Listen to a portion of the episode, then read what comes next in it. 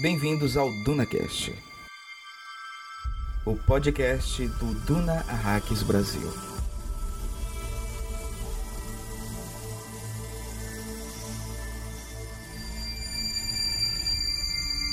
Com Lady Jéssica e Arrakis, o sistema Bene Gesserit de semear lendas implantes por meio da missionária protectora chegou à sua realização plena. Há tempo se reconhece a sensatez das Bene Gesserit em semear o universo conhecido com um padrão de profecias para a proteção de seu pessoal. Mas nunca se viu uma condição ut extremis com um casamento tão perfeito de indivíduo e preparação. As lendas proféticas tornaram-se tão populares em Arrakis que até mesmo certos termos foram adotados, entre eles Reverenda Madre, Canto e Respondu, e boa parte da panóplia Proféticos de Shariar. E hoje, é comum aceitar que as habilidades latentes de Lady Jéssica foram grandemente subestimadas.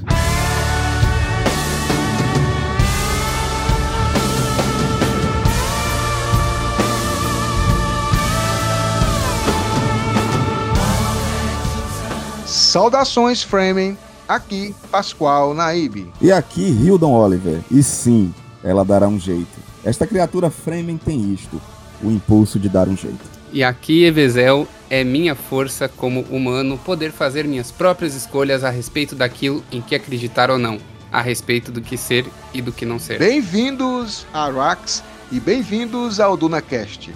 O DunaCast vai ser o podcast que irá analisar detalhadamente todos os 48 capítulos do livro Duna e suas 680 páginas. Isso mesmo, você vai fazer sua leitura pessoal e depois vem aqui conferir todos os detalhes, curiosidades ou mesmo para tirar suas dúvidas. Estamos no sétimo episódio e vamos analisar o sétimo capítulo do livro Duna. Você já deve saber e ter ouvido nos episódios anteriores do DunaCast que os livros escritos por Frank Herbert não têm uma separação dos capítulos por numeração, tipo capítulo 1, 2, 3 em diante. Ele separa os capítulos por excertos, citações iniciais. Esses excertos, citações, você sempre vai escutar nas aberturas do nosso podcast com a voz aveludada e sex de Hildon Oliver. Oi. Sendo assim, cada capítulo tem um excerto diferente.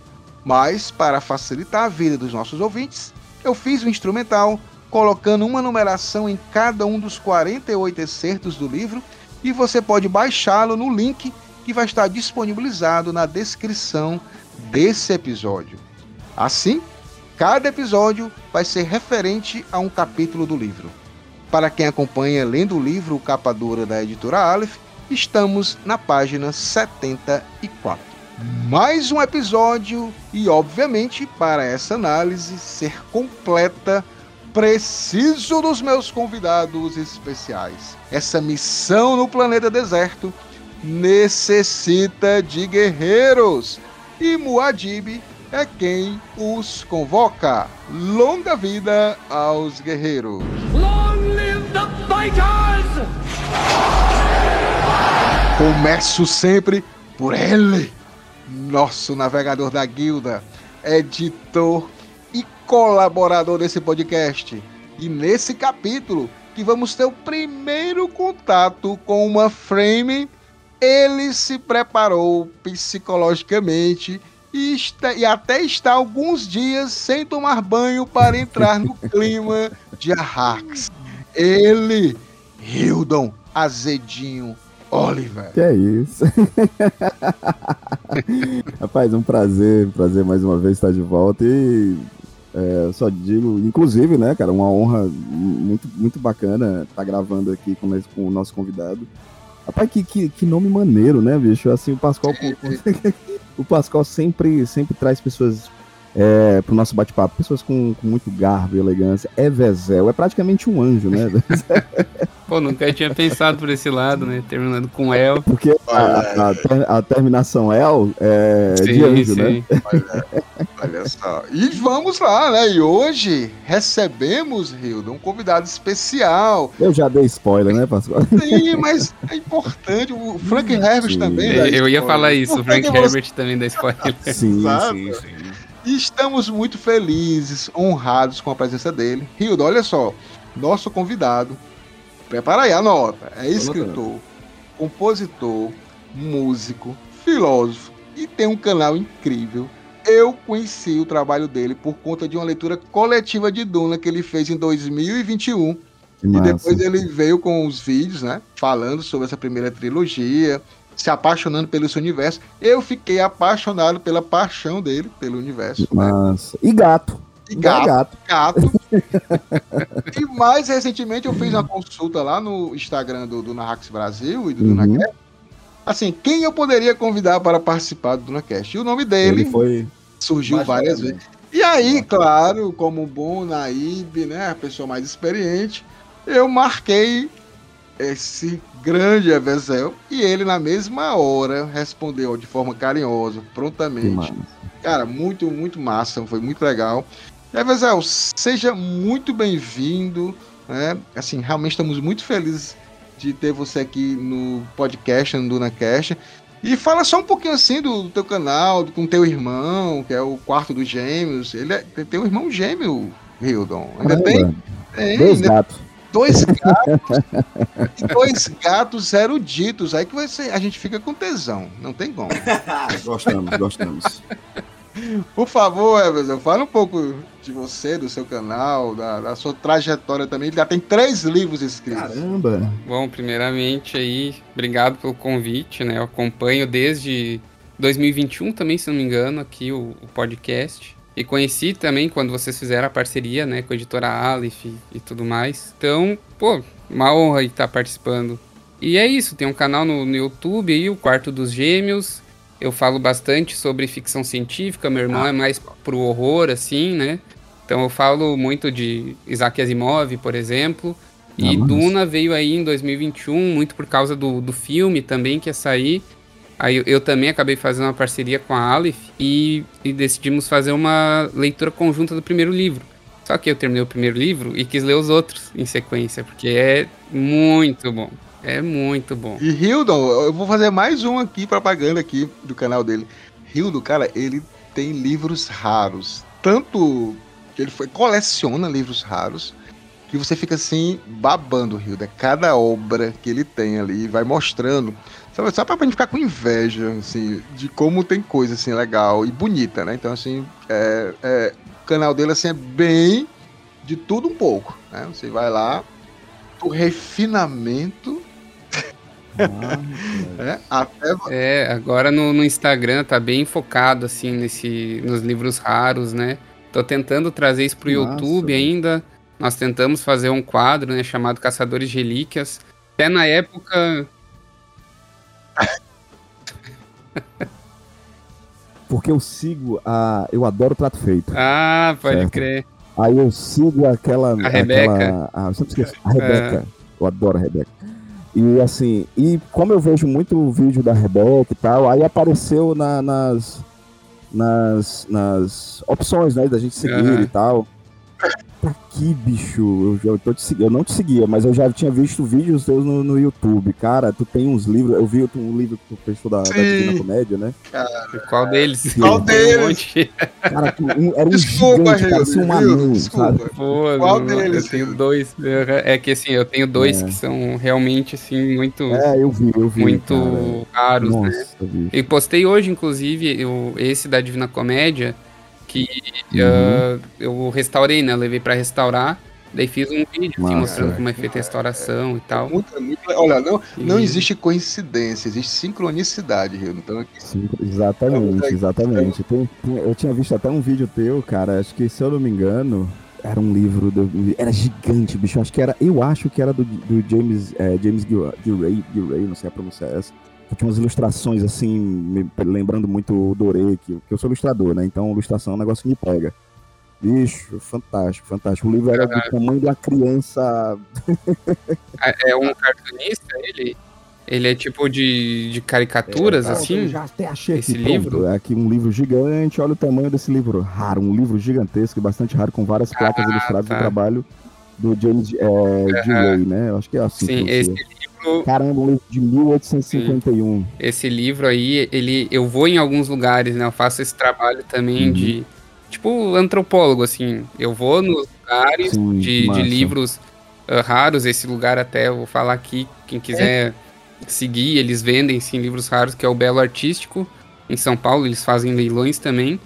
E esse livro é deles. Legal. Então eu vou até o lugar, o lugar, né, esses antiquários e tudo mais, e peço, né, permissão para os donos para mostrar para o meu público, né, esses livros mais raros. Então, tem muito que não. Ah, cara, eu te odeio. Tu tem um dos meus livros favoritos Oh. autografados, que é o mais. Que é o nome Ah, não, esse aí é do, do meu amigo. Esse aí é um, é um amigo É meu ele- amigo? ele comprou. É.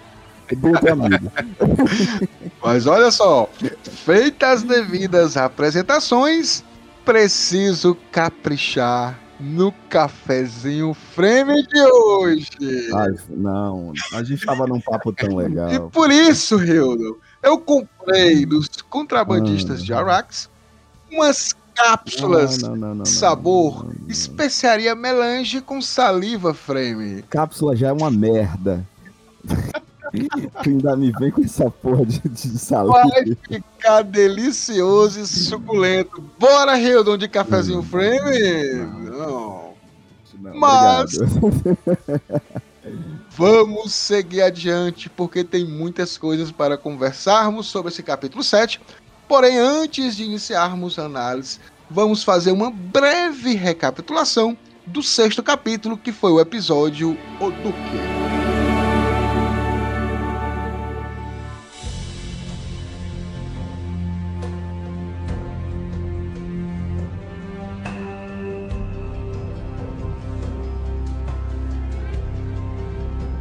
Grande Rio do Eversel. Rapidamente aqui sobre o capítulo 6, é, eles estavam ainda em Caladan, né? É, o Paul ainda estava naquela última sessão, né? Que ele tinha passado de conversas com Mentat Tufi Howard, tinha conversado com Gurner Halleck, depois o Gurner Halleck não gostou muito da falta de disposição dele para lutar, e aí fez aquela luta mais com afinco, né? Que ele ficou até com, com receio que o Gurner estava Será, será que estava me traindo? Logo depois ele conversa com um dos personagens preferidos do Hildon, que é o Dr. Yue, Wellington. Não, pra lá. E aí a gente conhece esse médico Suke, que foi já falado no capítulo 2, né? Pelo, pelo Barão Vladimir, que vai ser o traidor. Então, meio que a gente fica nessa expectativa se o Yue vai Sim. realmente fazer isso ou não. E ele finalmente, nesse capítulo, encontra o pai, né? O, todo mundo estava falando do Duque nos capítulos anteriores. Todo mundo deu pitaco na vida do meu lindo, lindo, lindo. Disse que ele tá indo pra armadilha, que ele vai. A casa dele vai ser destruída, que tem um traidor e que ele tá indo pra lá só mesmo para ser destruído, né? E aqui finalmente a gente tem a versão, a opinião do, do Duque Leto Atreides, né? Sobre o que ele acha, né? Então a gente meio que dissolve que ele sabe realmente que, que é uma, uma armadilha. E ele sabe também que o imperador Padishah Shadan IV está envolvido nisso, né? Então ele não, não está inocente achando que o imperador está querendo dar um presente para ele. Ele sabe que tudo isso faz parte de um plano.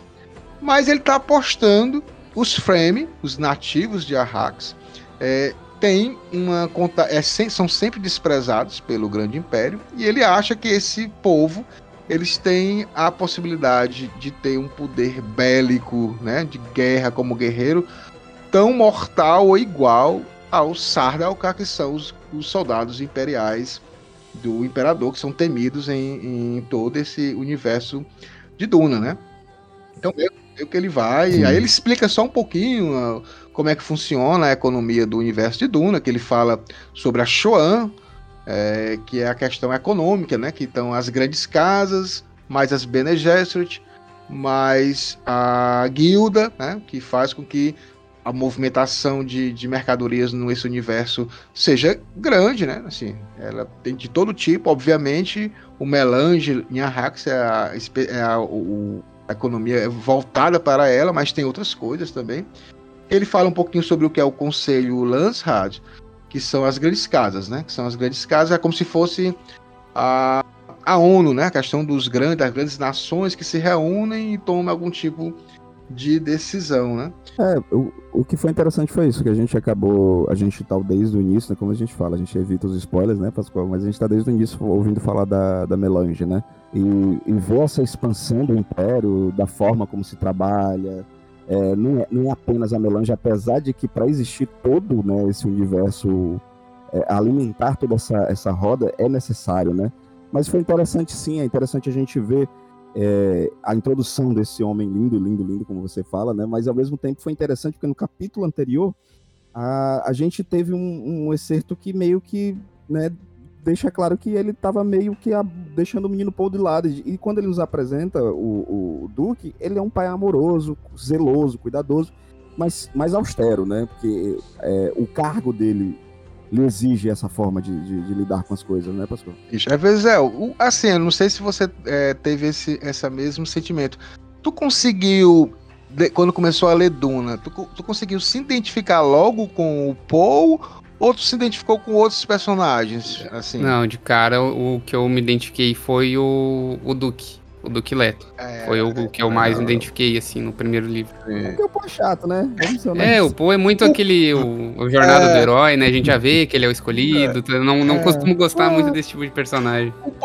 O, Poe é o Harry, o Harry Potter. É. Que ninguém gosta.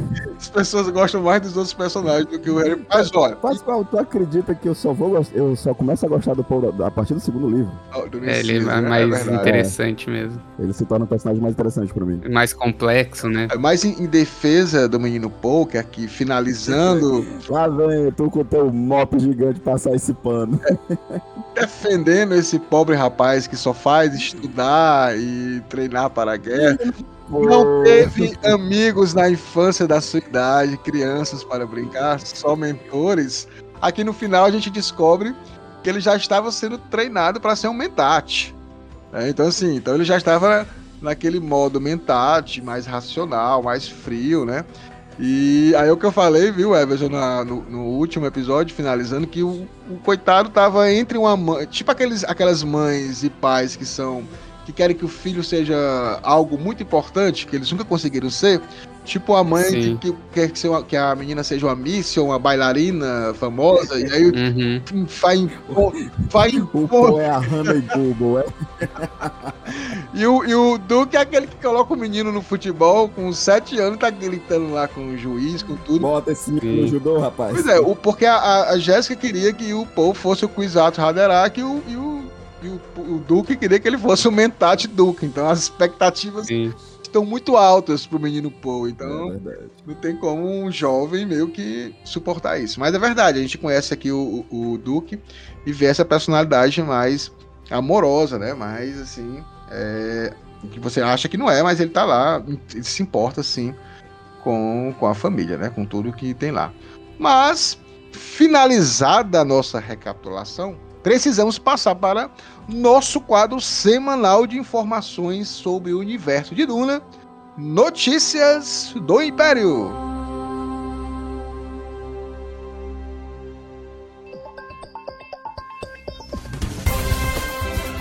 Boa noite. Esse é o Notícias do Império, aqui no Duna Hacks Brasil.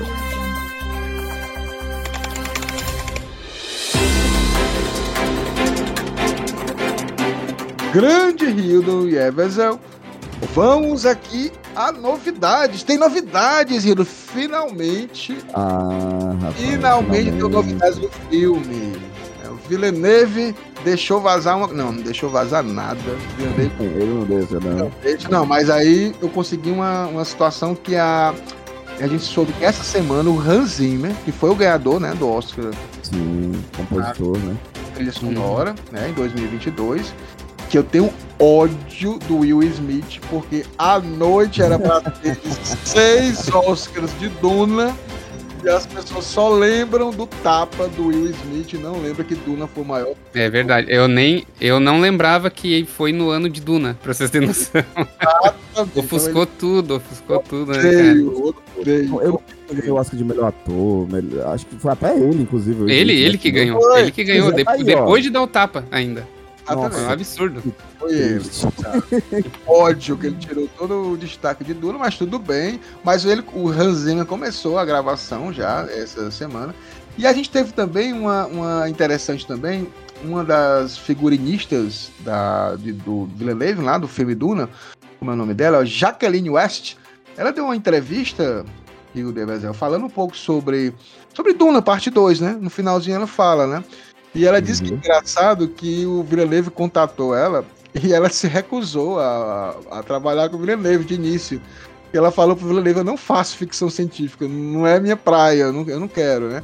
E aí o Villeneuve, daquele modo, é, é um cara elegante, né? De convencimento, ele falou: Eu quero você porque não quero que pareça ficção científica, eu quero que seja clássico. Não quero que pareça um videogame.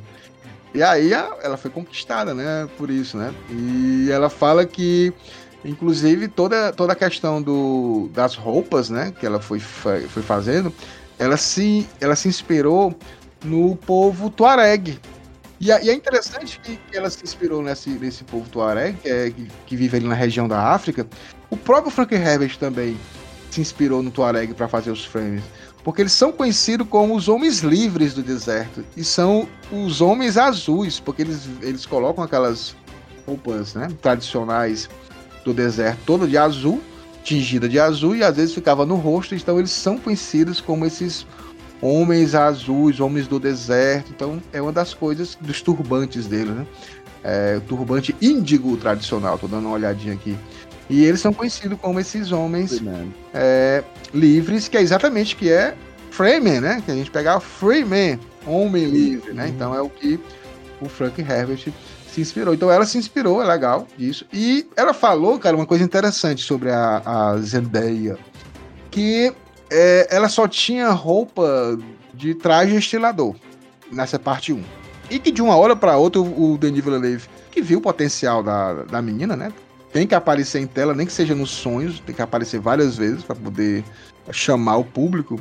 E aí aquelas roupas ali, é, era de uma peça pessoal dela que ela tinha. Ela tinha, ela tinha feito umas, um, um, uns trajes, né? E, e aí, no caso, usou isso, o, o Villeneuve achou lindo, e começaram a usar e disse que vai usar mais agora na, na segunda. E falou também, bem que vai falar muito sobre os figurinos, vão, vão ter muitos figurinos do Harkonnen, então a gente vai conhecer muita coisa do Gid Prime, tá? Vai ver mais coisas do Gid Prime, bem como dos Fremen, do, Ar, do Arrax, e também do Imperador. Então é, vai ser bem interessante que a gente vai ver essa essa questão de trajes diferentes, que foi uma das coisas mais lindas que, que o filme acertou, né? E uma coisa muito interessante também é que ela utilizou uma coisa que o Brian Herbert, que é o filho do Frank Herbert, não gosta. Ela utilizou a enciclopédia de Duna para poder fazer até os trajes estiladores. Ela usou a enciclopédia de Duna em muitas das informações que tem lá, coisas detalhadas. Quem não sabe o que é a enciclopédia de Duna, foi uma, um livro lançado é, com autorização do Frank Herbert, que fala de algumas coisas que o Frank Herbert não falava no livro. Então, meio que detalhava algumas coisas, né? E depois que o Brian Herbert expandiu o universo, ele meio que não autorizou mais é, que fizesse essa reedição e começou a fazer a sua linha alternativa do tempo. fanfic. Não, é. não. Mas eu tenho a tua mesma opinião. Nossa, cara, que tu é muito escroto. Refazer a linha. Que fanfiqueiro do cara. É. Mas, mas é isso, então é isso que nós temos de informações sobre, sobre esse universo de Duna. Uma outra coisa que eu lembro a vocês, apoia a gente, apoia a gente no Catarse apoia o DunaCast, né? A gente tem vários níveis de seguidores. Na descrição tá dizendo lá, pode ser com 5 reais, 10 reais, 20 reais, 30 reais. Cada um desses níveis tem recompensas e vocês ajudam o DunaCast a estar aqui semanalmente para que vocês ouçam e apreciem a palavra de Muad'Dib. Eu encerro aqui as minha participação inicial aqui nas Notícias do Império, mas agora eu passo para o quadro que a galera gosta, que os frame pedem e acham muito legal, que é o Pitadas de Melange, onde os meus convidados trazem dicas culturais. Eu vou começar, claro, com o Hildon, Hildon Oliver, né? Porque a gente vai deixar o nosso convidado por Sim, último. nosso convidado tem muita coisa boa para trazer coisa gente. boa para apresentar. Curiosíssimo. Então, por favor, Rilo, o que é que você nos apresenta? Rapaz, eu vou trazer mais quadrinho aqui pro nosso bate-papo e vou trazer um quadrinho de um, de um espectro diferente. Vou trazer um quadrinho italiano que sai aqui no Brasil pela, pela editora Mitos, que é um dos meus quadrinhos favoritos. De... Tem essa pegada western, né? Mas também tem essa pegada meio fantasia, que é o Mágico Vento. Mágico Vento, ele é, ele é criado pelo Gianfranco Manfredi, quem conhece os bonellianos, como a gente fala, a galera que, que acompanha a Sérgio Bonelli Editori, né? É, sabe o quanto esse, esse roteirista é sensacional, sabe?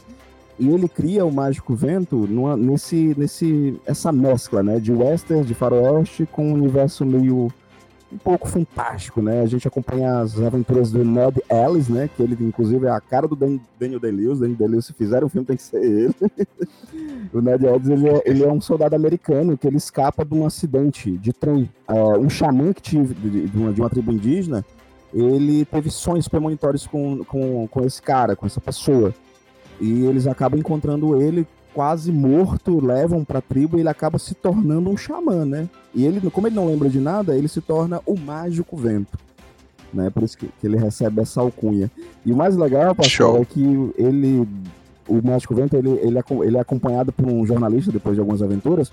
O jornalista que é o Willie Richards, que ele é a cara do Edgar Allan Poe. Isso é muito legal, porque eles, inclusive. Tem encadernado? Cara, inclusive tem encadernado. É, é, no Brasil, saíram todas as edições em 131 volumes. Só que esses 30, 131 volumes eles saíram entre 2002 dois, e até 2005, sabe? E é um pouquinho mais difícil de achar. Só que a Mitos ela tá republicando esse material no, no formato italiano, que a primeira vez não é formato italiano, é papel jornalzinho, é menorzinho. E eles, eles pararam no volume 15. Então, esses primeiros volumes são bem fáceis de você encontrar. Né? E também tem os volumes encadernados em capa dura, que saíram 11, 11 eh, volumes até agora, e essa, esses volumes capa duras, eles são coloridos. Os, os formatos italianos, eles não são coloridos, eles são preto e branco conforme eles saíram na Itália, né? Parou no 15, a, a Mitos já anunciou que vai dar continuidade, então para quem quer fazer a coleção do Mágico Vento, tá fácil de achar. Inclusive, fala comigo se quiserem, Mágico Vento que é muito bom. que a gente manda para todo o Brasil. o Merchan. O Rio já, é, o Rio já distribuiu algumas, já, alguns já HQs já. Manda os mimos também, né? Inclusive. Cara, o Mágico Vento é muito ah, legal porque ele brinca com vários conceitos místicos, premonitórios, tem investigação. Eu, eu sou fantá eu sou ah. fanático do Mágico Vento, até quando a digníssima do Pascoal foi na Itália, eu perguntei se, se tinha como trazer, só que ela tava ah, na coluna, não conseguiu, né, Pascoal? Eu queria ter o um material italiano Achou. do Mágico Vento. Então leia o Mágico Vento, tá fácil de achar, viu, Pascoal, inclusive. Eu, e, ah, e detalhe, Beleza. saiu recentemente, acho que foi em 2020, hum, foi 2020, 2021, quatro edições da minissérie o Mágico Vento Retorno, né? Aí é para quem meio que já tá acompanhando as histórias do, do, personagem. São quatro volumes só, eles não deram continuidade a esse material. Mas o legal do Mágico Vento é que o primeiro volume você já já introduzido a história, apresenta tudo e você já fica encantado. Então, eu indico o Mágico Vento. Então, repete só mais uma vez é a editora. O Mágico Vento, da editora Mitos, gente, aqui no Brasil. Pronto, show Na Itália, na Sérgio Bonelli Editore. Vamos ouvir agora, Hildon. Aqui, Everzel, vai. Vamos, Vamos ver o que é que ele traz aqui pra gente, de, de dicas culturais no Pitadas de Melange. Por favor, Everzel. Bom, vou começar indicando o meu novo livro, que é o Refúgio da Arte. Eu lancei no final do, do ano ali, né? No final de dezembro. E, assim, na minha opinião, é o meu melhor trabalho. É uma fantasia, como os outros, né? E ele vai contar a história do Sami, que ele é um músico em ascensão, ainda muito novo, né? Com 18 anos. E ele acaba morrendo, acaba assassinado. E a alma dele é levada até o Refúgio da Arte que é o lugar onde vão os artistas que fizeram bom uso da arte em vida uh, ah, para que eles criem inspirações para colocarem na, na mente, na alma dos artistas que ainda estão vivos. Então, é, essa é a Uau, premissa. Então, ele vai fazer muito. Assim como tem o pessoal que, entre aspas, faz, fez o bom uso da arte, tem o pessoal que fez o mau uso da arte. Então, ali a gente vai ter plagiadores, uh, ghostwriters, sabe? Esse pessoal que, que fala que qualquer coisa pode ser arte, entendeu? Eles estão do outro lado, que é a galeria egotista. Então, uh, o livro ele reflete muito o, esse lance que a gente vive hoje, de estar tá tudo muito polarizado, entendeu? Então, os protagonistas eles veem alguma medida, por exemplo, que o pessoal do Refúgio da Arte está tá tomando, que é um pouco mais radical, eles já ficam meio pensando, pô, será que a gente está do lado certo? Eles vão ver o outro lado ainda é mais radical, sabe? Então fica meio nesse impasse também. E vai ser uma trilogia, né? Esse é o primeiro primeiro livro aí da trilogia. No, no momento tá só na, só na Amazon, por, por enquanto, né? O e-book mesmo. Não consegui, não consegui lançar o físico. Show de bola, show de bola. Aqui já tô curioso, já gostei da premissa. O Rio, não é, o Rio é maldoso, ele diria que estaria, o Brian Herbst estaria no lado das obras é, que não fariam coisas boas, né? Estariam na. Ghost Rider, até porque ele contrata um, né? Então, vamos. Maldade. Ele só não é Ghost, né? Que ele pelo menos ele é legal e acredita o cara, né? É, tem, tem, tem autores que não acreditam, né? Verdade. É, mas você quer dar mais alguma dica cultural? Fique à vontade. Estamos aqui sua Uhum, vou tentar fugir do óbvio, então não vou indicar nem Asimov, que eu tô sempre indicando, e nem a Divina Comédia, né, que é meu livro favorito mas quem quiser procurar, pode procurar. Sim. Mas eu vou indicar um livro brasileiro, que é o meu livro favorito, assim, do, de, dos nacionais. E é meu ah. segundo livro favorito da vida também, só fica abaixo da Divina Comédia. Que se chama Caraca, Contos curioso. Gauchescos. É do Nossa. escritor João Simões Lopes Neto. É um livro daquele, uhum. daquele período que se chama pré-modernismo, que o Monteiro Lobato, por exemplo, uh, é o mais famoso desse período, né? Muito regionalismo, muito folclore. E o Contos Gauchescos são, umas, são séries de contos, né? Um livro de contos narrados pelo personagem Blau Nunes, que é um gaúcho ali do... Se passa anos 1800 e por aí 70 e poucos, até 90 e poucos, ele vai contando os causos, assim, da vida dele, sabe? E o cara vai escrevendo, assim, então é tudo narrado assim por primeira pessoa, ele ele viu as coisas acontecendo, ou ele narra situações que ele ficou sabendo. Então é, é tem muito aquele elemento também da oralidade, sabe? Na, na escrita do João Simões Lopes Neto aqui. E é o meu escritor. E tem muita questão é, é, de tradições, ele vai falando muito disso também, vai. É, ele, é, ele, é um, ele é um livro que ele se tornou um clássico, né? Hoje em dia ele é um livro bem estudado também nas, nas academias, nas universidades porque ele rompe a barreira do regionalismo, sabe? Claro, uma pessoa que é gaúcha, por exemplo, ele usa muitos termos em gau gauchescos, assim, mas que o próprio gaúcho não entende, sabe? Ah. Então, vem com ah, glossários, assim, junto notas de rodapé explicando. É uma escrita um pouco mais difícil, mas para quem gosta de Duna isso não é nada, porque Duna também tem uma escrita difícil. É um grande sertão veredas e... com, aquelas, com, com, com linguagem é, não, inclusive, inclusive o, o Guimarães Rosa se inspirou no, no Contos Gauchescos para escrever legal. o Grande Sertão Veredas. Legal, então, assim, é uma coisa que é pouca Isso, gente conhece, sabe?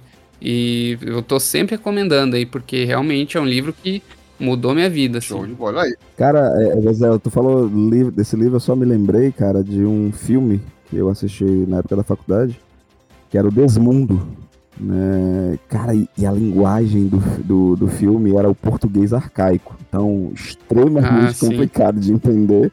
Mas um filme muito bonito, mas e pesado também, sabe? Então, estamos aqui finalizando sim, sim. Notícias do Império com dicas culturais sensacionais. Já estou curioso aqui, já. E a gente já sabe. Todas essas dicas vão estar aqui com, com os links, tá? Pra, até mesmo aqui para o livro do Everzel, tá todo aqui direitinho. E quem quiser saber mais, pergunta a gente ou entra lá no Instagram do Everson, que, que ele também é, fala para vocês. Então vamos agora para a análise do capítulo 7.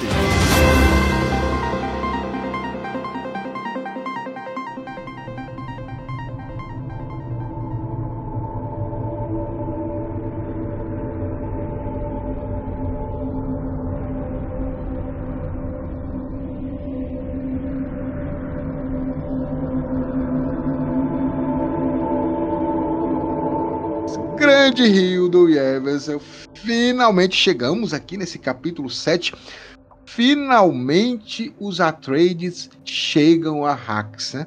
É muito interessante essa transição que o Frank Herbert faz, né?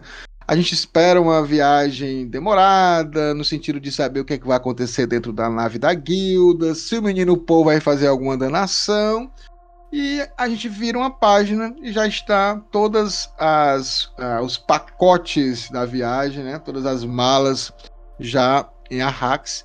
Eles já estão lá ajeitando o local para a sua nova morada. Então, estilo Frank Herbert de dar um salto assim, você ficar esperando uma coisa e já está em outra, né? Hum. Mas a gente pode só começar rapidamente com essa citação aqui, mais uma citação dessa princesa Irulan. Né? É o sétimo capítulo em seguido. Vocês vão depois descobrir que ela também é uma das personagens favoritas do Hildon mas em outros ambientes. Mas por enquanto, por enquanto a princesa Irulan aparece apenas é, com esses excertos, né? Ela, ela anota tudo. Eu não sei se ela é uma fã do do Paul. É, ninguém sabe, a gente tá meio, na dúvida com relação a isso. Ou hater? Mas ela fala um pouco sobre a questão das Bene Gesserit, né? Eu acho legal que é, é falado um pouco mais sobre essa irmandade feminina e, e fala que essa irmandade elas têm tipo um braço, né? Um braço religioso, um braço missionário que eles que elas chamam de missionária protectora, né? Que onde essas mulheres Bene Gesserit, elas são colocadas aí para o universo, para vários planetas, para semear um padrão de profecias para a proteção do seu pessoal, né? Então é uma, são lendas proféticas que vão sendo colocadas em cada um dos planetas. Né? Até ele fala que da panóplia proféticos da Sharia. Né? Então é, é interessante porque assim, as pessoas é, podem até achar que no início Duna é o filme ou o livro, no caso aqui, do escolhido, mas em todo o momento a gente vê o Frank Herbert nos avisando, né, que não existe o escolher, existe uma construção de forma racional e até mesmo é, exploratória, né, da, das crenças dos outros, né? Então elas são espalhadas, ninguém sabe o que, é que elas fazem, não existe essa a, a, as grandes casas não sabem que as Bene Gesserit fazem isso, mas elas fazem. E aí elas vão plantando essas ideias, porque de repente elas vão ser expulsas de um local e chegam em um planeta, então elas vão ativar as palavras-chave né, que as missionárias protetoras colocaram de questão religiosa e elas acabam sendo bem recebidas, né? E é interessante que esse termo Sharia é, ele é, é, um conjunto de leis islâmicas que são baseadas no Alcorão. Então, Frank Herbst tem essa questão do, do sincretismo religioso, né? Tem essa questão também que ele fala aqui da panóplia, né? Panóplia na Grécia Antiga, e vale ressaltar que os Atreides têm toda uma questão grega, né? Ascendência grega. Então a, a panóplia é exatamente isso, é uma armadura completa de um oplita, né? Que inclui o escudo, o capacete. Então, quando elas fazem isso, é, é realmente uma, uma, questão de proteção, né? É, é exploração da boa fé alheia, mas ao mesmo tempo lembrem-se que as Bene são uma irmandade feminina que se protege de um patriarcado né, opressivo que ocorre dentro do, do universo de Duna. Né? Eu acho até fantástico assim o, o, o Frank Herbert, né, essas nuances que ele vai colocando com palavras que existem no nosso vocabulário, né? E para mostrar que assim, então, os Atreides são, como o Pascoal trouxe aqui, a gente até falou na segunda temporada, né? O quanto eles são os gregos e, e, o grego é trágico, né? E a panóplia, né, ela realmente é uma armadura completa, né? Do, se não me engano, é do soldado Opta. Se Isso. eu não me engano. Uhum. Que é composto e composto, né? O escudo, aí tem o elmo, a, a full plate, né? Que eles chamam. Acho que... E é justamente isso, né? A proteção desse soldado, né? E, e ele acaba virtuando, né? Nem desvirtuando, apenas virtuando essa palavra para trazer esse protecionismo para esse, esse, essa personagem que está sendo apresentada agora já num momento de extremo desconforto, né? Isso. E Evers, eu acho. E como ela precisa dessa proteção justamente por isso, né? É, Evers, eu acho, eu acho interessante que na parte final aqui desse excerto, ele fala assim. É, e hoje é comum aceitar que as habilidades latentes de Lady Jéssica foram grandemente subestimadas, porque aqui fala que é, nunca se viu um, padrão de profecias é, para proteção de uso pessoal ter sido tão ter um casamento tão perfeito como foi com a, com a Lady Jéssica, né? Então a gente vê que Lady Jéssica é, um, é uma, uma, personagem fundamental, né? Tu, tu, sempre curtiu a Lady Jéssica quando tá lendo, o que é que tu tá achando dela? Sim, não, e só fazendo um parênteses também, que o, o, Frank Herbert, em Duna, nesse primeiro livro, ele dá uma aula de como criar um universo, né? A todo momento. Uhum. Mas a, a Jéssica, né, fala, termina desse jeito o, o, o enxerto aí, mas já nesse capítulo a gente vê que ela é muito mais importante. Ela é uma personagem Sim. muito importante, desde também da, da, primeira vez que eu li e, e, vi ela, eu já senti essa, essa certa imponência, sabe? É só da maneira que, que o Frank Sim. Herbert já descreve a maneira dela uh, andar sempre com, com a cabeça erguida, o olhar que, que ela dá, sabe? Sempre me passou isso, até das próprias uh, Bene Gesserits, mas da Jéssica, ela sabe? Ela é uma personagem muito imponente, assim. E, pô, eu adoro esse tipo de personagem, sabe? Eu, eu adoro a, Lady Jéssica. A, a, gente sempre fala aqui, principalmente o Hildon, que o que tem de mais é, formidável na Lady Jéssica é que ela é humana, demasiada humana, né? Então, assim, com, com, com tantas qualidades e defeitos assim que você vê. A gente vai ver alguns dos defeitos da Jéssica aqui nesse capítulo, que é muito engraçado. Sim. Acaba sendo engraçado, ó. Que, que defeito. Você, olha, quem passa o pano aí pra Lady Jéssica é o grande Rio, daí tudo bem, eu também passo o pano. Eu também, eu, passo, eu também. Eu, passo. eu, tenho, eu tenho um rodo gigante aqui que eu passo pra Jéssica. E esse capítulo 7, ele, ele é bem dividido, ele é dividido em duas partes. A primeira Sim. parte é Duque Leto e Lady Jéssica, né? É, essa interação deles dois, e depois a gente vai ver a Lady Jéssica com uma frame, né? É a primeira vez uhum. que a gente vai ver um, personagem Frame, que vai ser a Shadow Mapes, que é uma, uma governanta, e que a gente vai saber um pouco mais. Mas a gente vai primeiro falar um pouco sobre esse casal, cara. É um, é um casal que eu acho muito bonito. Tanto a Lady Jéssica como o meu lindo, lindo, lindo, o meu Duque, o meu Duque Leto, né? Mas é, é interessante, primeiro, essa, essa, primeira parte, né? Que quando ela chega, quando eles chegam lá no, no planeta, os Atreides, eles escolhem uma cidade menor. Que o nome da cidade é Arraquina. É, a gente às vezes pensa que chegou em Arrax, Arrax uhum. é uma coisa só, não, existem cidades, né? É, é, um centro efervescente comercial, porque tá toda as grandes casas, tem representantes lá em algumas cidades. E eles dizem que lá existia uma cidade que os Harkonnen usavam, que era, uma, que era Cartago, né? que seria a, a, a megalópole Harkonnen, daquele, daquele estilo Harkonnen de ser, né? Deve ser um negócio. Uhum. E olha o nome, né? Cartago. Né? Isso. Né? É, faz referência a Eneida do Virgílio, inclusive. Né? Exatamente. Né? Uhum. Mas é, é, muito interessante você ver a, a, esses, essas minúcias, né? esses detalhes que ele vai colocando para cada nome. E aí, os atletas escolhem a Raquina, né? É um local, aí estão observando lá a casa. Até ela fala assim: aquela uhum. sala gigantesca e anacrônica e fazia lembrar do salão das irmãs de sua escola Bene Gesserit. E a gente vê isso muito, Everzel, no filme, né? O, o Denis Villeneuve ele escolheu essa, essa tendência brutalista, né? Mais, mais espartana no, no filme, né? E, e, de grande, grandiosidade, né? Tudo muito grande, né? Os, os cenários, né?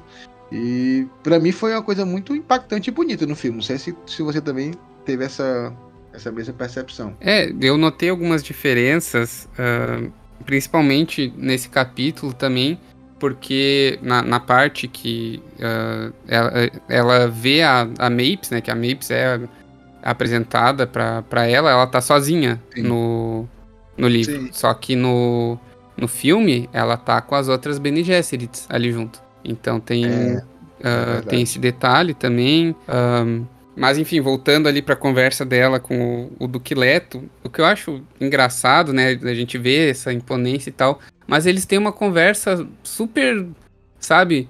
Ah, porque tu, tu não vai jantar comigo, algo assim, né? Eles falam, e daí, ah, mas não, não quero jantar. Ah, então agradeça por você não ser casada comigo, senão seria sua obrigação jantar comigo. Uma coisa super, sabe, assim, é, sabe, os caras tão né? num planeta lá, um planeta super, sabe, pô, hostil, uma hostilidade, e eles falam com uma tranquilidade, assim, chegar, jogam né? conversa fora, uma coisa super fútil, assim, né? Então a gente já vê a, a tranquilidade nesse diálogo dos dois personagens, né? A relação dos dois ser, ser tranquila, ser franca, Sim, né? exatamente. E, e eu, eu curto isso também porque é, o próprio Duke, ele, ele vai sabendo da problemática, né? Ele sabe que existe a traição, ele, ele, ele tem noção Sim. de tudo isso.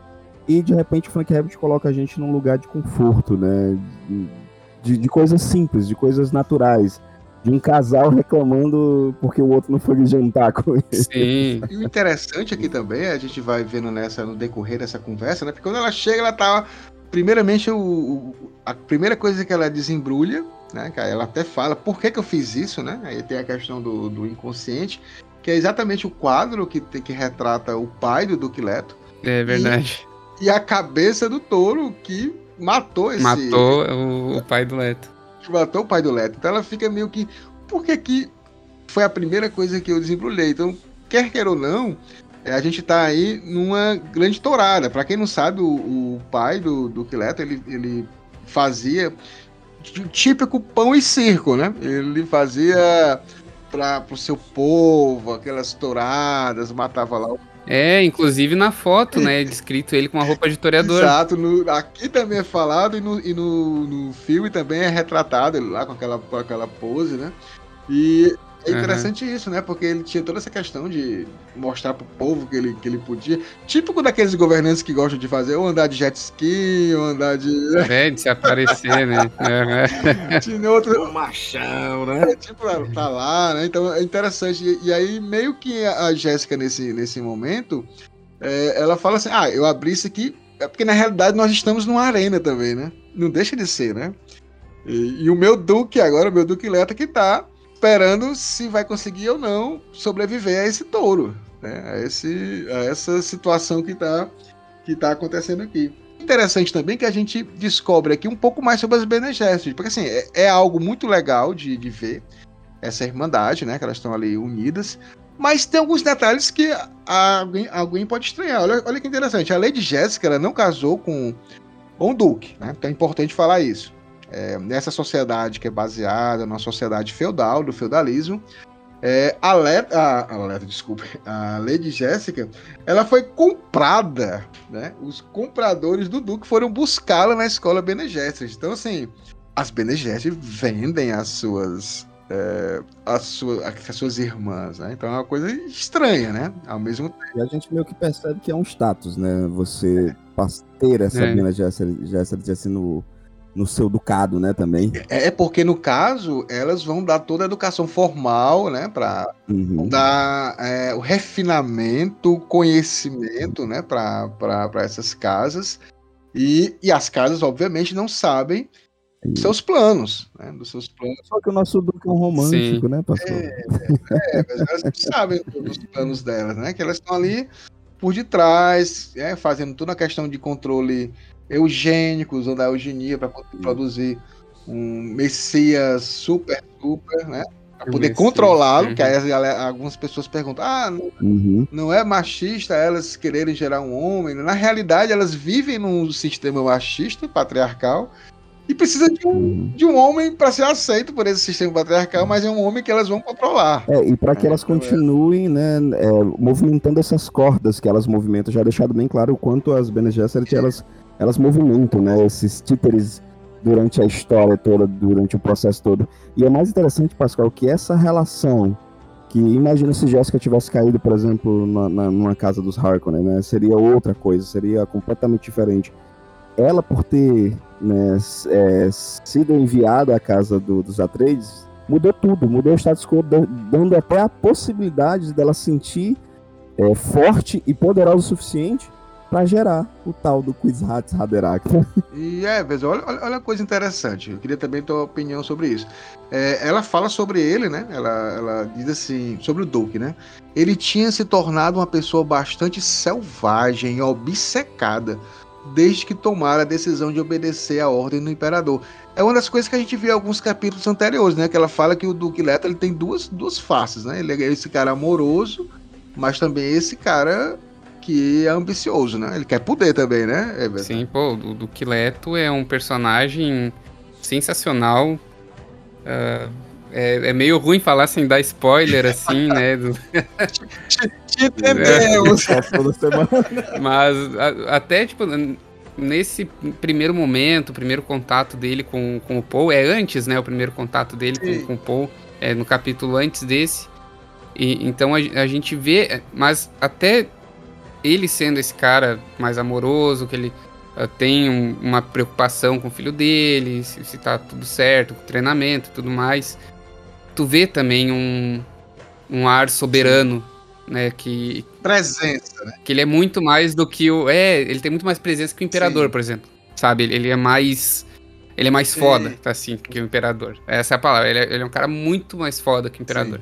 E a gente vê que já de cara que, que toda essa questão deles irem para esse planeta tem um viés político por trás e, e, uma traição vai acontecer, né? Inclusive a gente sabe disso já a, a esse ponto da história, né, que vai acontecer essa traição. Cara, o, o Duque Leto é, é, é foda. Pena que não posso falar, tipo, dos próximos capítulos, o que acontece e tal, né? Mas assim. É, mais um. Mais um fã do Duque Leto aqui. É, ele é lindo, lindo, é. lindo, ele é demais, cara. E o Oscar Isaac. Pô, ficou muito bom mesmo. Perfeito, pra mim, né? ele é o meu segundo personagem Pô. favorito, né? Só perde pro, para outro aí, que é o, vamos dizer, o protagonista do terceiro livro, para não dar spoiler também. o protagonista do terceiro livro, esse é o meu, meu preferido. Agora, olha uma coisa interessante que eu vou colocar para vocês dois. É, a gente sabe, no decorrer do, do capítulo, que eles são muito apaixonados, né? O Duke e a, e a Lady Jessica são muito apaixonados. Então, assim, a gente vê que, inclusive, ela fala que ela não usa das táticas Bene Gesserit de controle com ele. É, ela fala, eu não posso é, usar, né? Ela posso. fala, eu não posso usar. Porque assim, é tipo assim, cara, é, é, eu amo esse cara desse jeito. Assim, qual é o sentido de eu começar a querer manipulá-lo, né? Fazer com que uhum. eu... Então não vai ser mais a pessoa que eu amo, né? Vai ser o que eu quero. Então é, é legal que, uhum. que ela respeita essa questão. Mas se vocês perceberem também, uhum é, mais uma vez a questão, ela não é esposa dele. Né? E, e, o fato de ela não ser esposa dele faz com que ela também não tenha o respeito real por, por toda a casa Trades. Ela não é a esposa, ela é a, a concubina. Né? Tá certo Sim. que foi escolhida, mas ela foi comprada. Né? Ela é uma Bene Gesserit, uma bruxa. Então as pessoas não confiam plenamente, plenamente nela, né? Então tem toda essa, essa questão. E, e, isso é colocado aqui. E você vê que o tratamento do Duke no público, eles são muito, muito frios no sentido de serem muito, como é que se pode falar? Usarem de etiqueta, né? Tanto que tem uma hora que ele perde a paciência, né? Desse uso da etiqueta e diz, ah, para de ser. Sim. Para de ser frio assim, né? Comigo. Vamos parar, parar com essas formalidades, né? Como ele fala. Uhum. Mas, mas eu acho que também tem essa questão do desse alfa feudal, né? Que o cara, como uhum. ele é o chefe, o patriarcal, né? Ele precisa colocar frente a, aos seus subordinados, aí a gente colocando sempre, tá, pessoal? Na visão desse conjunto aqui do universo de Duna, feudal. Eu não tô dizendo que isso é legal, não. Tô dizendo que isso é uma, é uma característica de ele ser o cara, né? Então, assim, ele, tanto que ele fala: Ah, eu já faço muitas uhum. tuas coisas, né? É, tudo que você quer. Eu já cedo muito as coisas que você quer. Mas parece que tem essa questão de posição. Quando eles estão na frente dos outros, é uma formalidade muito grande, né? A gente não vê. É, tanto, tanto que é falado aqui, né? Que na intimidade ele é uma coisa, e formalmente ele é outro, outro momento, né? E aqui, é, Hildon e Everson, a gente vê a primeira de muitas vezes que a, que a Lady Jéssica fala que saudades de Caladan. Cara, você vai. Ela vai chorar muito por, por Cálida, né? Nossa, se ela tá com saudade agora, mal sabe. É. Ela mal chegou, né? Já tá com saudade. Tá na nave ainda. tá, tá na nave. Praticamente, já tá com saudade, mas é isso mesmo. E aí, a gente passa pra segunda parte, também muito importante. Ah, uma das coisas interessantes, ah, eu queria falar só sobre o pai do Duque rapidamente. É, Existem duas versões. É, para o pai do Duke, tá? Para o pai do Duke Leto. É, existe a versão do Brian Herbert, que o Hildon. ah, existe a fanfic? Cara, eu, eu acho que a, existe a Duna Enciclopédia. Eu acho que as duas se, se complementariam. Eu acho que uma tem uma é. coisa legal e a outra poderia não tem tanto. Por exemplo, o que a enciclopédia de Duna fala é que o touro que matou o pai do Duque Leto chamava El Morte, a morte, né? E que ao matar o seu pai, no ato simbólico de sucessão, o Duque Leto vai lá para a arena com o mesmo touro, né? Não é morto o touro, e ele mata o touro, o El Morte, para provar que ele, como sendo um jovem, ele poderia governar e ser um líder, né? E a partir dali ele fecha a arena, nunca mais ninguém faz touradas em Calda. Essa é a da Duna Enciclopédia, tá? É legal. Uhum. Só que o, o, o Duque Leto, aqui na Duna Enciclopédia, ele tem 23 anos quando assume o poder.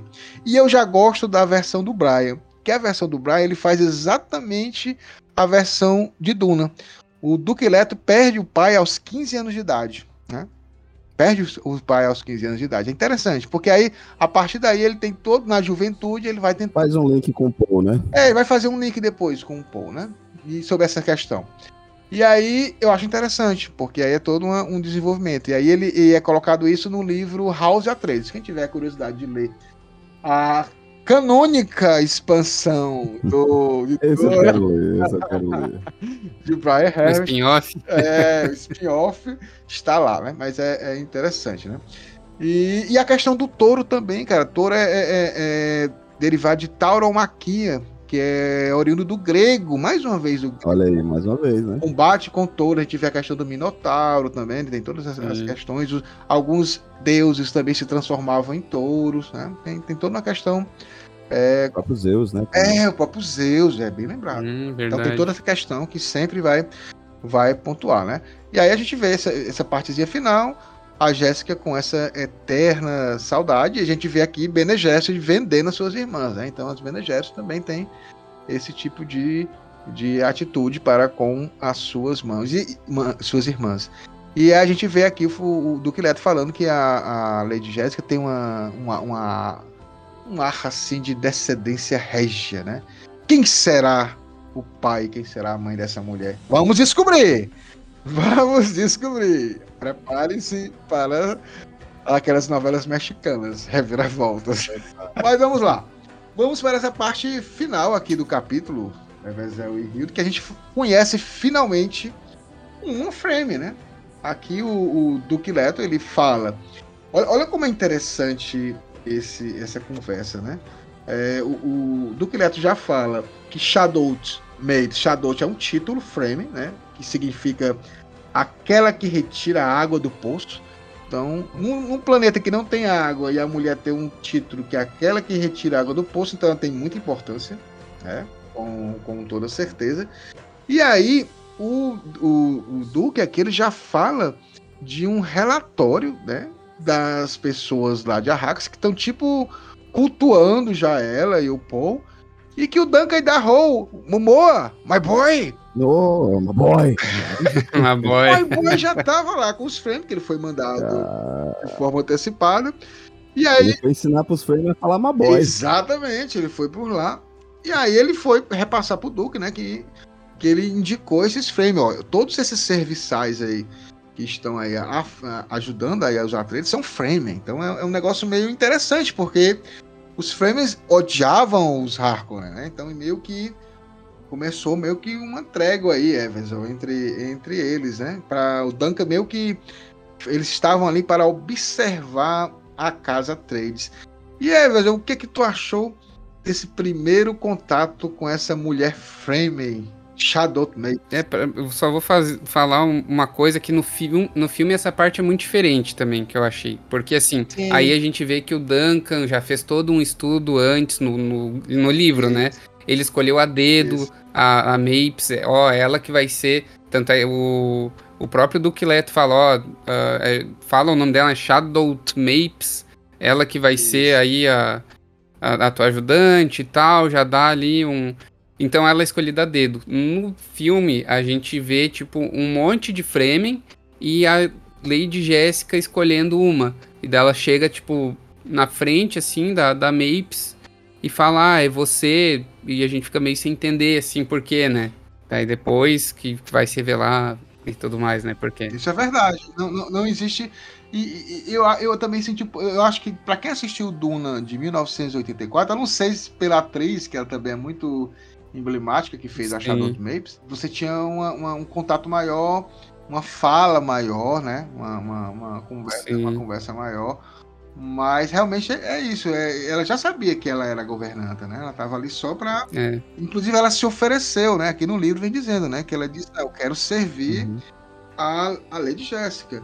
E aí, Sim. grande Hildon, nesse momento aqui, a gente vê um pouquinho sobre essa questão da Lady Jéssica playboyzinha. Porque a Lady Jéssica, ela fala assim, né?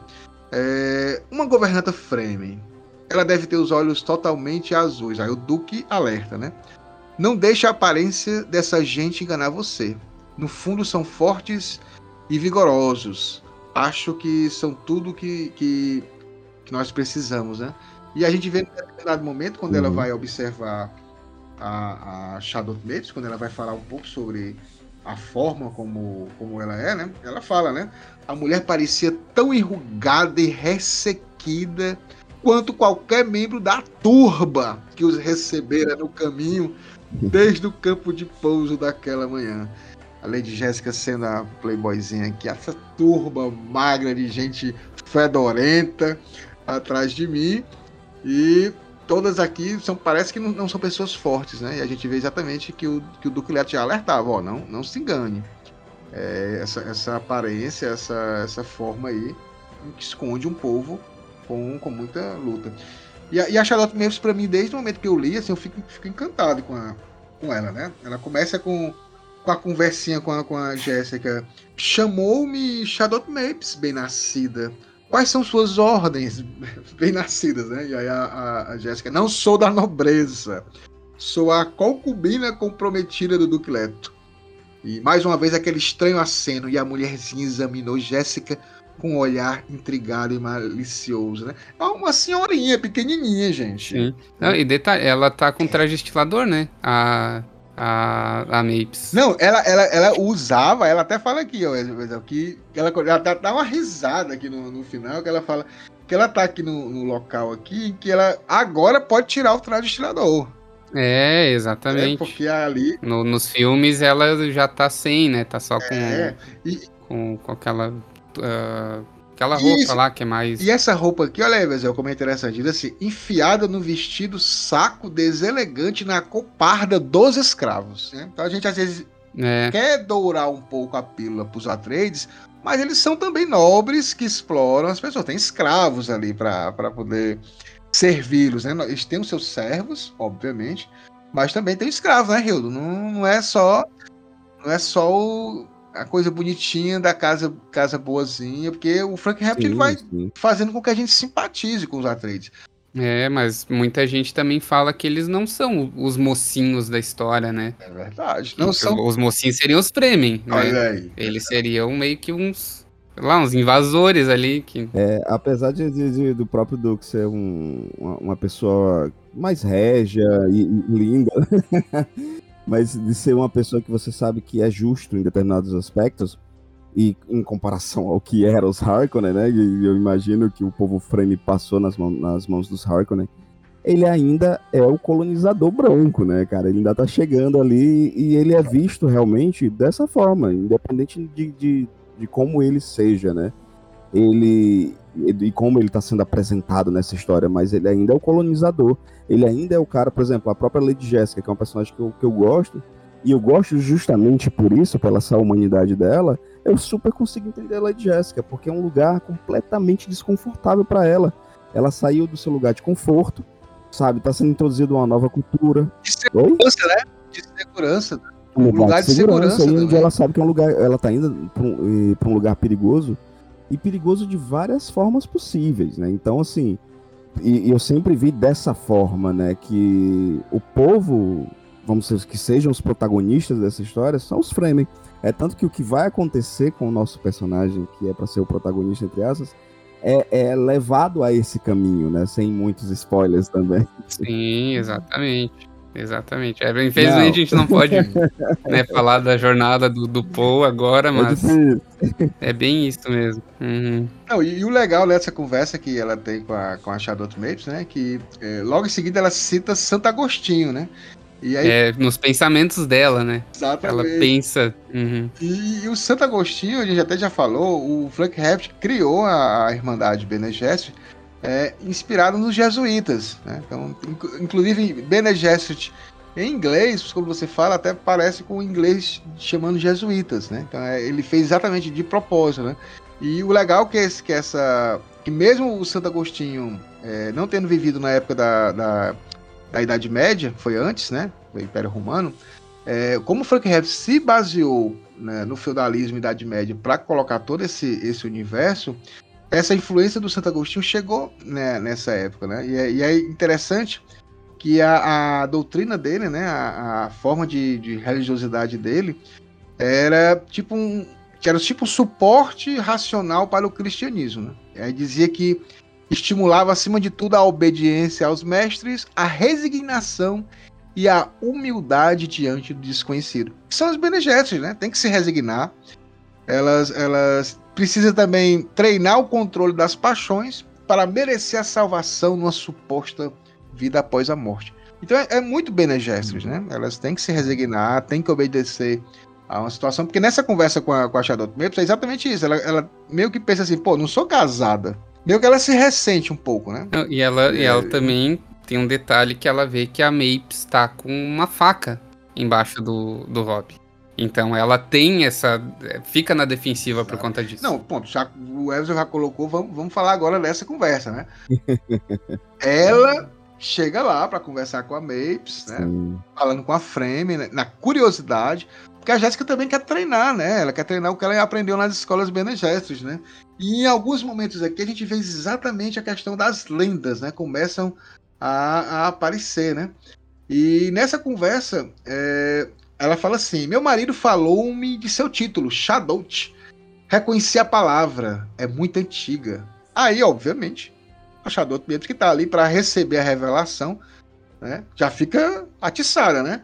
Conhece as línguas antigas, então, né? E aí a Jéssica, na pura soberba, as línguas são as primeiras coisas que uma Bene aprende, né? E, e aí ela, e ela começa a se perguntar, é, velho, assim, ó, por que continuo com essa farsa? Mas os métodos das Bene eram tortuosos e irresistíveis. E continua! e, uhum. e, aí eu, eu acho legal é, essa questão, né? Que o Frank Herbert vai toda hora pontuando aqui, né? Ó, a religiosidade aqui não é uma religiosidade é, inocente, não é verdade? Sim, sim. É uma forma de poder dela também, né? Que, que ela detém sobre é a outra pessoa e, e, e, é meio aquele ditado lá, o poder corrompe. Claro, ela não faz nada demais, mas ela sabe que ela tem esse poder. Então ela fica meio que nesse salto alto, né? E Hildo, tem uma hora que a Jéssica começa a falar as palavras em Chacopsa, que é uma, uma língua. Essa, essa língua Chacopsa existe, tá? É, existe de, de verdade. É, o Frank Herbert, ele meio que se inspirou num livro. Cadê, meu Deus? Onde é que eu tinha anotado o livro que se inspirou? Que é Os Sabres do Paraíso, tá? Que lá fala um pouco sobre essa questão do, do Chakopsa. E ele se inspirou lá, tirou. Existe realmente essa, essa palavra. E aí ele, e ela começa a falar, né? As palavras que acho que só o Rio não consegue falar. César Preja Andraper Radasek César Peracreio. E aí a Mape já deu um passo para trás, presta a sair correndo. E aí, Hilda, ela fala: você teve filhos, perdeu entes queridos, se escondeu do medo, cometeu atos de violência e ainda cometerá outros, né? E aí ela fala da que ela tá armada, Hildo. E aí, como é que se enrola isso aí? Cara, e detalhe, né? Jéssica tá num, num, momento extremamente desconfortável como um todo, né? Ela tá sendo introduzida nesse, nesse lugar de desconforto com essa pessoa que ela ainda não entende muito bem, né?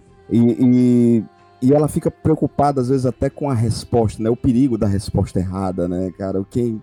Cara, isso para mim é sensacional, porque é um baile o tempo inteiro, né? Jéssica, ela tem os seus, os seus poderes como Bene Gesserit, né? Ou seja, o poder dela é a voz. É verdade. E às vezes o caminho do que ela, do que ela pode falar de forma errada, para ela pode ser perigosíssimo, porque ela tá num lugar é extremamente novo, né? Ela não sabe até onde esses poderes dela chegam. E né? aí, Everson, a gente vê aqui que ela consegue, né? Ela, é, porque a gente tem que lembrar que a, a voz não é uma coisa mágica, não é a força Jedi, né? Tipo, é, vai... não, é, não, é, aquela fantasia toda, né? Não, a, a voz é, é um cálculo científico racional. Ela, ela vai escutando a voz Sim. da pessoa, ela vai se adaptando a, a, aquilo ali e ela vai saber o tom de voz necessário para uhum. impor que vai quebrar a defesa daquela pessoa. É, é tipo quando a mãe da gente grita com a gente quando era criança. Ela usou. Mas é uma pessoa completamente nova, Sim. né? Em um lugar completamente novo. É tudo, tudo novo pra Jéssica e Jéssica tá, tá uhum. desconfortável. Ela tá. Isso. Acho que faz. Devia ter muitos anos que Jéssica não se sentia tão desconfortável. Né? E aí ela começa a usar, como ela fala assim, ó, me sinto desconfortável, mas ela começa a usar, né? Chega uma hora que ela vê que a uhum. Shadow Babes tá, tá armada, ela não sabe é, se é pra usar contra ela ou não. Né? Pra protegê-la, né? E ela fica é, pensando. É, uh, não, eu acho que a Mapes fala antes, ah, é uma. É, ela fala, né? Ah, eu vi que você está armada, porque você está armada, não sei o quê. Ela, não, isso é pra presenteá-la. E daí a Jéssica fica pensando, né? Tipo, tá, mas dependendo do que eu falar pra ela, essa arma, ao invés de ser um presente, pode ser minha ruína, e fica pensando, pensando, pensando, pensando. E daí fala, eu tenho que falar alguma coisa, porque não falar nada é pior ainda, né? Começa a surtar com ela mesmo. Não, e é, é engraçado esse momento, porque quando falou bem, quando ela percebe que tem a, a, a, a, arma, né? Ela não sabe o que é ainda, tem a arma. E aí ela não sabe se a, a, mina, a Charlotte vai usar contra ela, ela começa a, a, jogar pragas, literalmente. Ela fala assim: há uma possibilidade remota de que você consiga derramar meu sangue, mas ao fazê-lo, acarretaria mais ruína do que seus temores mais absurdos. Parece aquelas, é, aquelas bruxas, tipo, lançando Sim. os feitiços assim, a, e a pessoa. Ah, dá uma ameaça, né? E a pobre da Shadow meu olhando assim. O que, que tu tá fazendo? Não, e ela, a Shadow assim, a Shadow parecia prestes a cair de joelhos, tava lá, a Jéssica imponente, detonando a, a Shadow ela com medo já. Só que o, o Everton falou bem, tem uma hora que mesmo a, a Shadow Mapes, nessa circunstância, que é interessante também saber um pouco da, da origem da, da Shadow Mapes, né? É, a Shadow Mapes, ela, ela no dicionário da enciclopédia de Duna, aliás, é falado que a Shadow Mapes é, ela era uma espiã de altíssima qualidade para os Fremen. Inclusive, ela trabalhava para os Harkonnen. Olha o, o nível o nível da mulher, né? E ela tinha uma sensibilidade, ela poderia até ter se tornado uma saiadina, que entre os frames é uma preparação para uma reverenda madre. Porque ela tinha a detectação de saber o que era mentira e verdade. Ela conseguia. E aí os frames perceberam que seria melhor ela estar lá, lá com os Harkonnen, porque aí eles podem se proteger de algum tipo de, ati de atividade deles. Né? Então ela já tinha essa questão de espionagem, né? Então, assim, então ela, ela não estava ali também. Ao mesmo tempo que ela queria ouvir a profecia se concretizar, Sim. né, Everson? Mas ela também estava pronta para matar, né? Se não for, se não fosse a escolhida, ali, é, ela não estava ali por acaso também. Ela não estava ali por acaso. E aí exatamente isso, né? Quando ela começa a conversar, e aí ela a Jéssica sabia de forma racional que era uma daga Cris que era uma arma é. que os Fremens têm que ninguém vê. Ela sabia de forma uhum. é, só mesmo de livro, né? Igual o Paul, né? Só ficava lendo os relatórios lá. Só sabia. Igual, nunca foi para um lugar, só uhum. fazia ler sobre aquilo ali.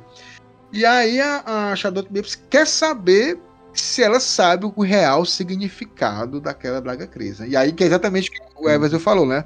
Ela ficou naquela neurose agora, né? É, ah, eu uhum. acho que é tal coisa, mas se não for, se não for, ela vai me matar. Né? Então eu tenho que falar a coisa certa. É porque existe aquela diferença muito é, fortíssima né, do conhecimento técnico, do conhecimento literário e o conhecimento real, né? E, e ela estava numa situação de assim, como falou muito bem, né? Cara, o, se, o que eu fizer aqui a partir de agora pode ser Isso. terrível. Pode ocasionar um fim para uhum. mim e para ela também, né? E ela acabou utilizando a un... o único caminho que ela conhece, que é o caminho da imponência. Afinal, ela não é esposa Isso. do Duque Leto, mas ela é, ela é tratada como essa esposa. Duke Leto, ela, ela, ela, ela, ele trata ela com esse, esse lugar de honra. Ela não é só a concubina para ele. Então, ela é uma, ela, como você falou, ela é régia, né? Ela tem esse ar régio. Foi o caminho que ela, que ela conseguiu encontrar. E pelo menos deu certo. E foi meio na sorte, né, Everson? Porque. Foi. Porque ela. Foi. Não, foi total na sorte. Ela só falou uma palavra, né? Ela só. Ela não falou tudo. Ela fala uma palavra, aí a, a Mapes já surta, né? Ela dá um surdo, tipo, um grito assim. E da Jéssica até fica meio assim, ué, o que, que, eu falei? Tipo, falei alguma coisa errada. Tava tanto, né? É, tipo, não tava esperando aquela reação, né? Mas exatamente isso, né? Ela, ela meio que também queria ouvir aquilo ali, né? Então a Jéssica vai simplesmente dizer que, que faca, né? Que faca em Chacobos é criador da morte. E ela fala criador e na realidade ela já meio que já se ajoelha Sim. ali, né? Já fica é, totalmente aberta agora, não tem mais. Perde a, a compostura né, dela. Ela hum. fica totalmente à mercê da, da Jéssica. Virou a, a crédula, né?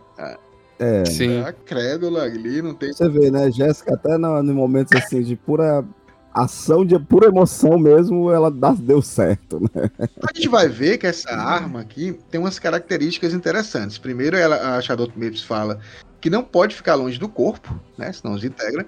Ela é uhum. Ela é leitosa. E aí a gente não sabe ainda o que é isso, nós vamos descobrir isso depois, mas diz que é um dente de Shai Hulud. A gente vai depois ver o que é uhum. esse Shai Hulud, né? O que é esse criador, que a gente ainda não tem a ideia, mas é um incidente do, do Shai Hulud. E a Jéssica acerta mais uma coisa, Everson, de forma é, sem querer. Quando você tira a arma, desambem, é, tira a arma do, do, de onde você está, a arma precisa ser purificada. Como é que se purifica? Como é que faz isso, Evelyn? Usando. Usando a arma. Usando. Não tem outra maneira. Tem que ter sangue! Uhum. E aí, a Jéssica também, mais uma vez, de forma assim. Também ela tem toda a questão da, da, do estudo, né? Ela faz um pequeno. Uma pequena risca acima do peito da Shadow Maps, sangra, né? Um pouco. E logo em seguida. E ela até, tipo, nossa, como é que tá escorrendo é tanto sangue, né? Ela, ela se pergunta, pô, eu fiz só um Isso. cortezinho, tá escorrendo tanto sangue. É porque também foi, foi uma ação também orgânica, né? Foi tudo pra, pra, pra tanto pra Shadow Maps como pra própria Jéssica, foi o entendimento orgânico do que poderia ser feito, né? Parece que elas estavam aprendendo a dançar, uma dança extremamente perigosa, né? E aqui também a gente começa a perceber uma situação dos frames, né? O, a, ela, assim que ela, que ela faz uhum. isso e ela acha que a Jéssica é essa predestinada também, essa mãe do predestinado, ela fala: a senhora é nossa. tipo assim, se a Jéssica acha né, que vai começar também uhum. a manipular a, a, crença religiosa dos outros para o seu bem entender, né, para o seu bem-estar, tem o de volta, né, Everson? E, e eu, não é? Uhum. Não, não, é uma, uma mão única, né? Da mesma forma que eu tô dizendo assim, ah, vou usar Aí ela também fala, agora a senhora é nossa. Né? Tipo assim, é, a nossa propriedade. Você vai, vai ter que começar a cumprir alguns, alguns ritos, né? E ela fala mais uma vez que os impuros não podem ver uma adaga Cris, não podem deixar com vida a Hax, né? Não pode de jeito maneira. Uhum. E a gente vai para a conclusão, né, desse, desse, desse capítulo, muito, muito legal, é muito, muito interessante, que ele termina como alguns dos capítulos do Frank Raft, de forma assim, meio que você, ah, tá legal a conversa, conseguiram, e no finalzinho a, a Shadow Maps fala assim, ah, com certeza ela é a predestinada, não há dúvida, murmurou coitada. é, ninguém falou que esse caminho, esse, esse lugar, né, é um lugar fácil, né? E, e só antes aqui também, nesse finalzinho, a Jéssica meio que é. quando deixa lá a Shadow Maps pra arrumar lá a cabeça do touro e o quadro, ela tá pensando muito no, no, na necessidade urgente de ver o filho, né? E ela acha que o Howard não fez uma segurança completa. Ela está meio desconfiada. E lembrem-se que no capítulo 2, o Barão já falou que deixou uma armadilha para Paul. Será que vai ser isso no próximo capítulo? Não sei. A gente sabe que tem uma armadilha aí pro menino Paul. Tan, tan, tan. Ah, acho, que, teremos pessoas zangadas teremos daqui pessoas a pouco. Zangadas.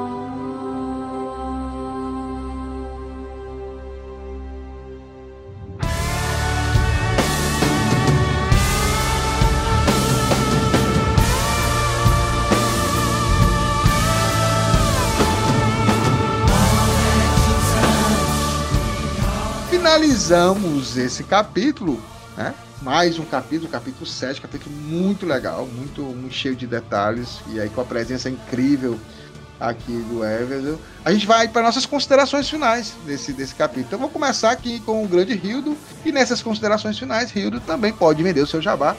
Se uma pessoa quer fazer um podcast, tem uma ideia, como é que ele faz? Ele quer fazer um podcast de seis horas diárias. Com quem ele, com quem ele fala, Rildo? Mas já fizemos essa aventura aí, já, já aconteceu, inclusive vocês ouviram, nem, nem souberam disso. Mas fala com a gente, fala com o nosso perfil no Instagram, o Radiola Mecânica. Ou também podem falar diretamente comigo, né? Hildon Oliver Arte, que a gente vai bater aquele papo, conversar, entender o seu projeto e desenvolver o melhor projeto possível para que o seu podcast saia do papel. Você grava, manda aquele áudio bonito e maroto pra gente, a gente edita, tá bom? E, cara, eu gosto muito desse capítulo porque é um capítulo que é, é, é de introdução de, de, relações, né? Primeiro você é introduzido essa relação finalmente, né? De, de, de Duke com Jéssica, porque até então a gente não tinha visto eles nessa harmonia, né? Nessa harmonia num momento tão complicado, que tinha tudo para ser desarmonioso, né? E eu curto demais e a relação que Jéssica cria com. Ela, ela, começou a criar uma relação com o povo framing sem nem ela perceber. Né? Ela começou a assinar contratos que ela nem sabia que tinha. E isso vai ocasionar uma estrada poderosíssima. E eu só digo uma coisa: coitada. e Hildon, estamos aqui com o Everzel. Cara, que honra. Cara, que honra, muito, muito feliz mesmo de ele ter aceito nosso convite. E... Espero que volte. Espero que volte, exatamente. É uma das nossas. nossas... Só chamar aí. aí. E aqui a gente agradece muito mesmo, sim. Foi, foi muito legal, foi muito legal a tua participação. É, nosso papo é exatamente esse: é, é, falar um pouco de Duna, se aprofundar, mas ao mesmo tempo se divertir, né? Porque é legal falar, né? É, tem, tem coisas muito, muito interessantes para serem conversadas. Mas, Everson, primeiro, é, por favor, fala um pouco do teu canal, onde as pessoas podem te seguir, é, faz também o teu jabá, o que você quiser falar. E depois, por favor, faça suas considerações finais desse capítulo 7. É todo seu aqui, o Paulo. Claro, obrigado aí mais uma vez pelo convite. Se quiserem chamar aí, eu vou voltar com certeza. Opa, Hilda! Opa, aí sim. E para me achar não tem muito mistério. Procura Evezel no Google aí, vai achar os meus livros, vai achar minhas redes sociais. Tem o meu canal no YouTube, que é Quarto dos Gêmeos, também, com meu irmão gêmeo. Eu tô com um projeto agora também de um clube do livro só de livros raros também no Catarse, né? Que é para ensinar o pessoal como uh, achar esses livros raros, como pagar mais barato por esses livros, uh, fazer. Nossa, a gente tem um, um, grupo no Telegram e a gente pode uh, fazer negócio só entre os membros do, do clube do livro. Então é uma coisa uhum. voltada só para esses livros raros, né? Então quem se interessa por esse assunto também pode falar comigo no Instagram, eu respondo todo mundo.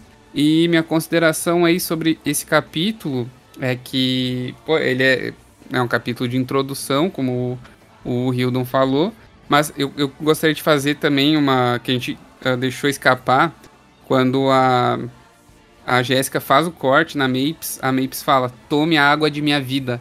E com isso, a Jéssica vai se tocar do que a água significa para o povo Fremen. Aí ela associa o sangue tá correndo mais depressa e tudo mais, né? Da água ser, ser tão importante assim para eles. Verdade. Esse é o momento que dá essa virada de chave para ela também. Quando a Mapes fala, né? Tome a água de minha vida.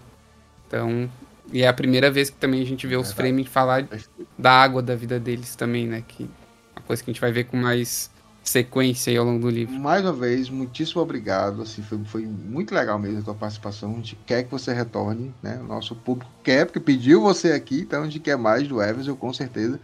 Eu vou falar aqui as minhas considerações finais, o meu jabá. Meu jabazinho é vocês acessarem também o Instagram do Duna Hacks Brasil, do DunaCast, Twitter. Nós temos nossos grupos de WhatsApp específicos para a galera do DunaCast, que é muito movimentado, viu, Rio? Tanto o nosso do Catarse, Inclusive, quem fizer nos apoiar no Catarse, nós temos um grupo do WhatsApp exclusivo e somente nesse grupo nós temos Hildon Oliver. Só nesse, gente. Todo dia o Hildon Oliver lava os cabelos, mostra os vídeos. de como estão esses cabelos lisos e sedosos. Ele não é frame, ele toma banho, tá? Foi só, foi só essa semana para fazer esse episódio, mas Exato, ele vai retornar. Em homenagem, em homenagem. Em homenagem a esse episódio, mas está lá. E nós temos o grupo geral do DunaCast Ouvintes também, que a gente conversa sobre a galera da sugestão, né? Também elogia é, os convidados, a pauta e tudo mais. E sigam a gente, que é isso é importante. E minhas considerações finais é exatamente essa questão que o Frank Herbert, desde o início, pontua que a religiosidade está sendo utilizada para poder, para domínio, né?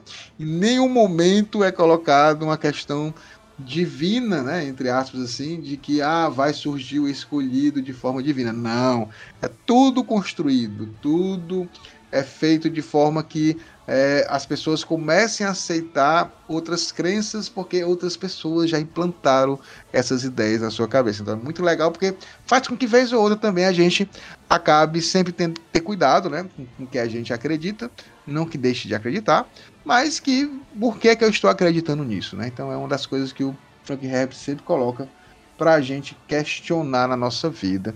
Então, a gente finaliza aqui o episódio 7 do nosso DunaCast. Mais uma vez agradeço Hildo e Everson e vamos esperar o próximo, que também com uma convidada especial, episódio 8, na próxima semana. Valeu, pessoal, e até mais. Galera, até a próxima. Esse podcast é editado por Radiola Mecânica. radiolamecânica.gmail.com